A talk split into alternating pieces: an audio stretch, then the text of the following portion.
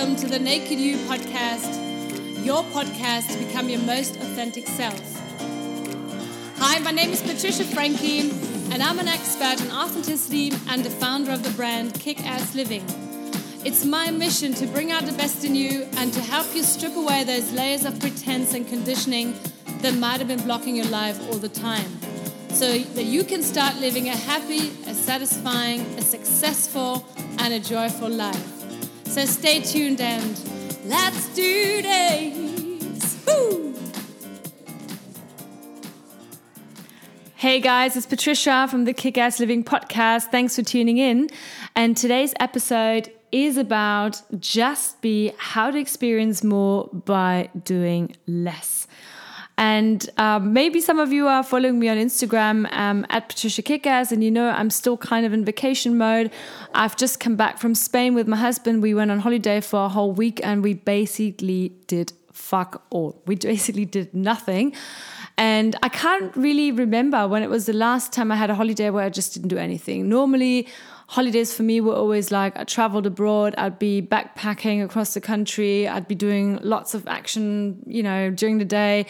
I'd be visiting friends or going to weddings or whatnot. So it's pretty pretty much, you know, from from one extreme being at home working nonstop to being on holiday and just you know meeting friends and people nonstop and doing lots of things so sightseeing whatnot so this time was really different because we just spent a week in a really lush hotel and did do nothing the whole day and it really you know reminded me that when was the last time that i didn't do anything when was the last time I actually got bored by doing nothing.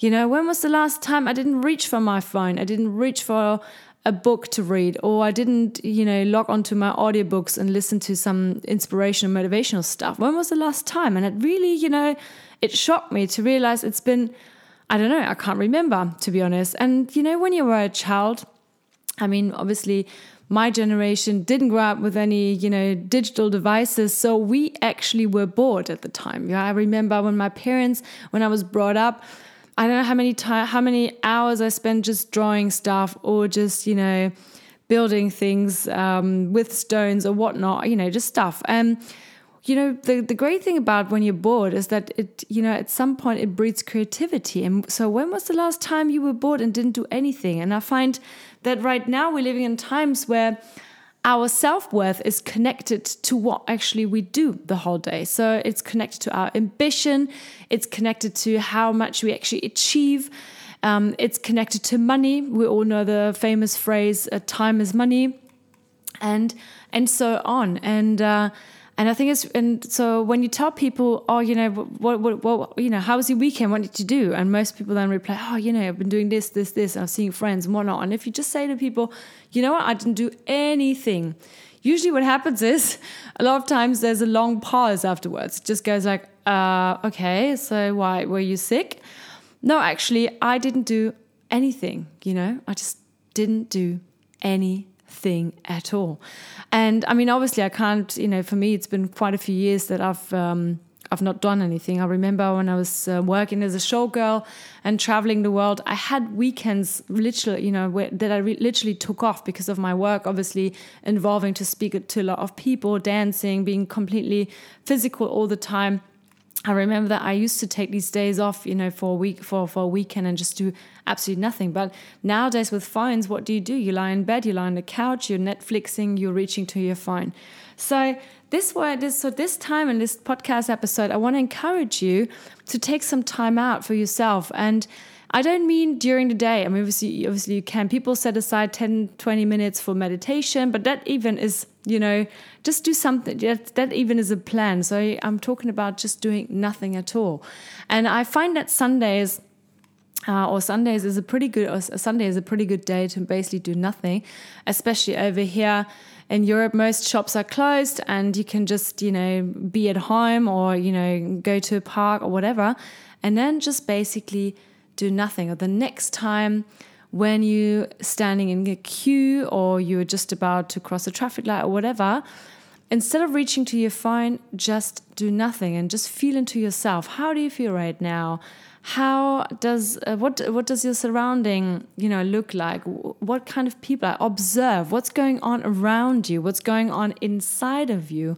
And just by feeling into yourself like this, you're able to experience stuff a lot more intense the next time with all your senses. So it's so important to just reset because creativity you know, is bred out of boredom. It usually happens when we're really bored, when we're just in the now, when we're just in the present moment. And I feel that we're being robbed of the present moment at the moment because we are always constantly told that, you know, we need to be busy, we need to be ambitious, we need to achieve stuff. And you know, even when we have a couple of minutes off, we need to read. This is, you know, enough to reach to our phones and, you know, read more newspapers online or go onto social media and whatnot.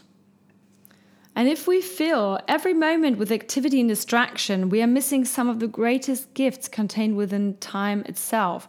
So, in order to feel better about ourselves, you know, we must be willing to just be a lot of the times rather than do. And I'm not saying that, you know, you just, you know, lounge around and you be lazy all the time. I'm just saying that it has to be a balance and it has to be you know both both things have to happen. You know you have to have moments where you do nothing where you just be where you feel into yourself where you enjoy being bored where you just feel into your feelings your emotions.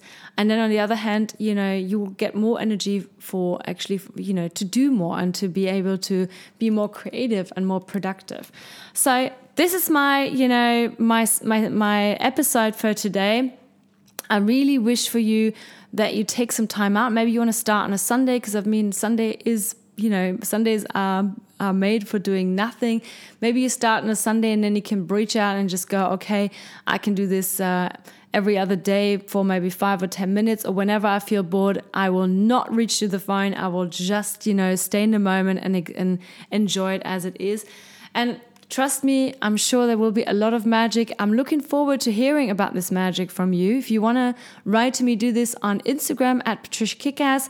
If you haven't subscribed to this channel yet, please do so. Like it. Please leave me a nice comment. Share share my podcast with all your friends and family and colleagues and whatnot, so we can spread the love.